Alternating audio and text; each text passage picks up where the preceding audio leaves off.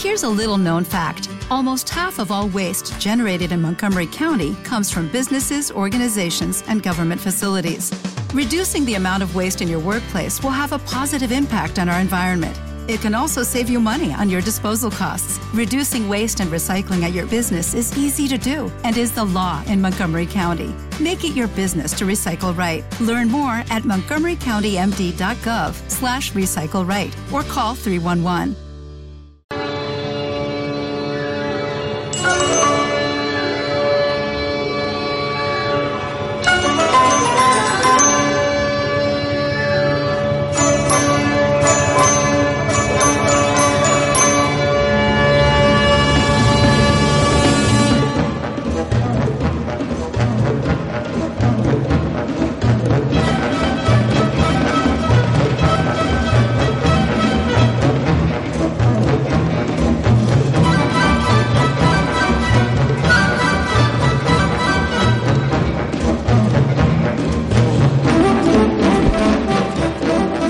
Buenas tardes, bienvenidos a La Ventana Indiscreta. Eh, un día un poco triste para, para el cine aragonés, para la cultura y para la música aragonesa.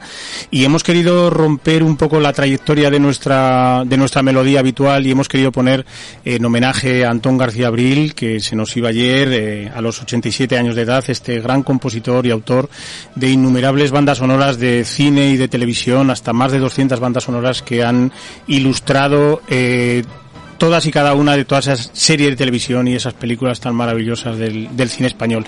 Pero de Antón García Abril hemos preparado un especial para la semana que viene y hablaremos largo y tendidamente de este turolense universal.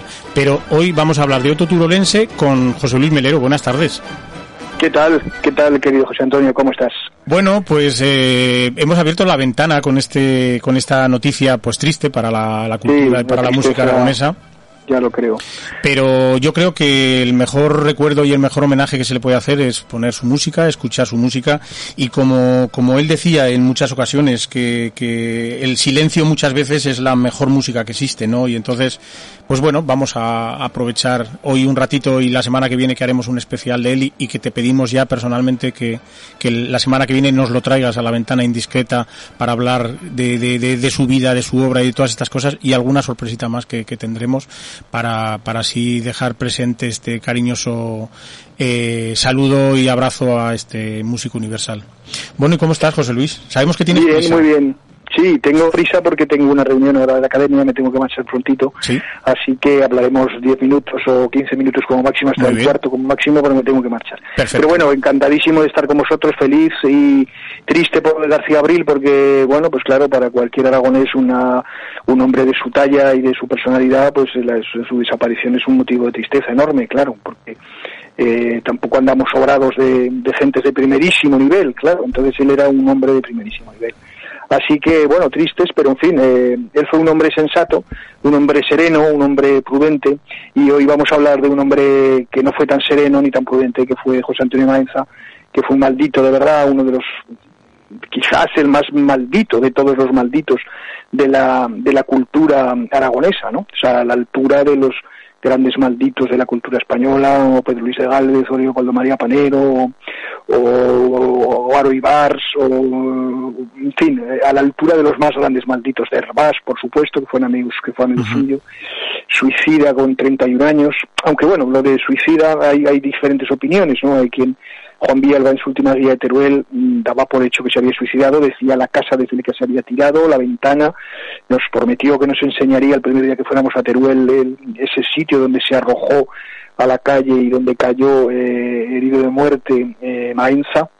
Pero eh, hay otros que no que, dicen que no que no se puede asegurar que efectivamente fuera un suicidio no como algunos de sus mejores amigos. Así que bueno eh, vamos a dejarlo en, la incertidumbre de saber qué pasó con él. Eh, la verdad es que si no si no se quiso quitar la vida hizo mucho por quitársela porque vivió con mm, en esos en, ese en ese mundo sórdido de de, la, de, la cabeza perdida que tuvo en los últimos años de su vida y que no le ayudó, claro, en absoluto a, poder ser feliz, a poder vivir integrado en la sociedad y todo eso. ¿no? Eh, José Luis, eh, Maenza nace en Teruel, igual que, que Antón García Abril, eh, en el año 48 y termina siendo hijo de un colchonero de, de, Colchones Maenza en el centro de Teruel y, y, y termina casi apellidándose un marciano viviendo en Teruel. Sí, sí, eh, acabó sus días en Teruel, eso es muy muy tremendo también, ¿no? Porque después de haber hecho todo lo que hizo, pues acabó en Teruel recluido, eh, eh, su padre lo metió en un sanatorio psiquiátrico porque él le agredió y su padre lo denunció y entonces lo metieron en, el, en el hospital psiquiátrico de Teruel, en lo que era el manicomio antes, en fin, fue una, una cosa tremenda, ¿no? Eh, él ha pasado a la historia por, por, sobre todo por el lobby contra el cordero, claro que es la película más vanguardista del cine aragonés de la historia y probablemente el cine español.